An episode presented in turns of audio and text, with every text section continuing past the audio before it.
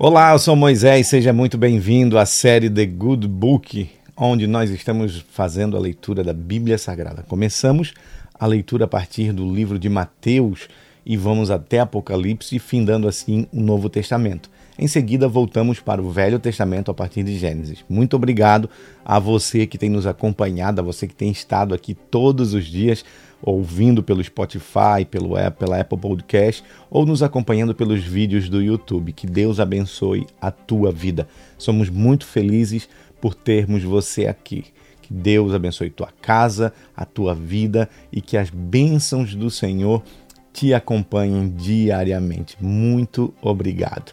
E você que não é inscrito, por favor, inscreva-se no canal, ative as notificações, compartilhe comente, encaminhe aí para os seus amigos a nossa série, tá bom? Que Deus te abençoe. A Bíblia que estamos utilizando para leitura é a Bíblia de Estudos de John Wesley, a Bíblia de Estudos de John Wesley da Sociedade Bíblica Brasileira. Vale muito a pena. A linguagem dessa Bíblia ela é maravilhosa, é fácil a compreensão. Você que às vezes lê a Bíblia e tem uma dificuldade para entender os textos sagrados, essa é a Bíblia para você, tá bom? Tem anotações, tem referências, é maravilhosa. Vamos à leitura. Nós estamos no segundo livro do Novo Testamento. Estamos em Marcos, livro de Marcos, capítulo 2. Em Marcos, capítulo 1, nós lemos a pregação de João Batista, o batismo de Jesus, a tentação de Jesus, o começo do ministério na Galileia.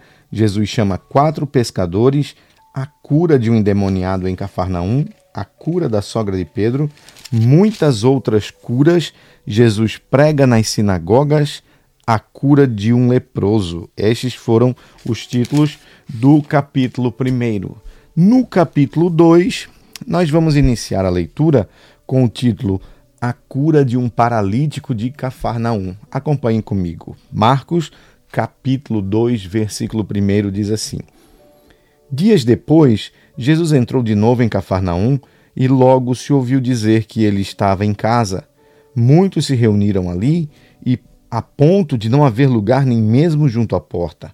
E Jesus anunciava-lhes a palavra. Trouxeram-lhe então um paralítico carregado por quatro homens. E não podendo aproximar-se de Jesus por causa da multidão, removeram o telhado no ponto correspondente ao lugar onde Jesus se encontrava e pela abertura desceram o leito em que o paralítico estava deitado. Vendo-lhes a fé, Jesus disse ao paralítico: Filho, os seus pecados estão perdoados. Alguns escribas estavam sentados ali e pensavam em seu coração: Como ele se atreve a falar assim? Isso é blasfêmia. Quem pode perdoar pecados a não ser um que é de Deus? E Jesus, percebendo imediatamente em seu espírito que eles assim pensavam, disse-lhes: por que vocês estão pensando essas coisas em seu coração? O que é mais fácil? Dizer ao paralítico os seus pecados estão perdoados ou dizer levante-se, tome o seu leito e ande? Mas isso é para que vocês saibam que o Filho do Homem tem autoridade sobre a terra para perdoar pecados. E disse ao paralítico: Eu digo a você, levante-se, pegue o seu leito e vá para casa. Ele se levantou e, no mesmo instante, pegando seu leito, retirou-se à vista de todos, a ponto de todos se admirarem e darem glória a Deus, dizendo: Jamais vimos coisa assim. O chamado de Levi é o título que começamos no versículo 13. De novo, Jesus foi para junto do mar e toda a multidão vinha ao encontro dele, e ele os ensinava. Quando ia passando, viu Levi, filho de Alfeu, sentado na coletaria e lhe disse: Siga-me. E ele levantou-se e o seguiu. Achando-se Jesus à mesa na casa de Levi, estavam junto com ele e com os seus discípulos muitos publicanos e pecadores, porque estes eram muitos e também o seguiam. Os escribas e dos fariseus, vendo Jesus comer em companhia dos pecadores e publicanos, perguntou aos discípulos dele: Por que ele come e bebe com os publicanos e pecadores? Tendo ouvido isto, Jesus lhes respondeu: Os sãos não precisam de médico, e sim os doentes. Eu não vim chamar justos, e sim pecadores. Versículo 18 é, a questão do jejum. Ora, os discípulos de João e os, e os fariseus estavam jejuando. Algumas pessoas foram perguntar a Jesus: por que os discípulos de João e os discípulos dos fariseus jejuam, mas os seus discípulos não jejuam?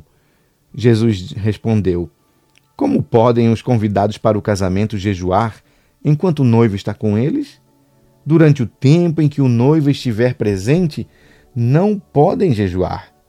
No entanto, virão dias em que o noivo lhes será tirado, e então naquele dia eles vão jejuar.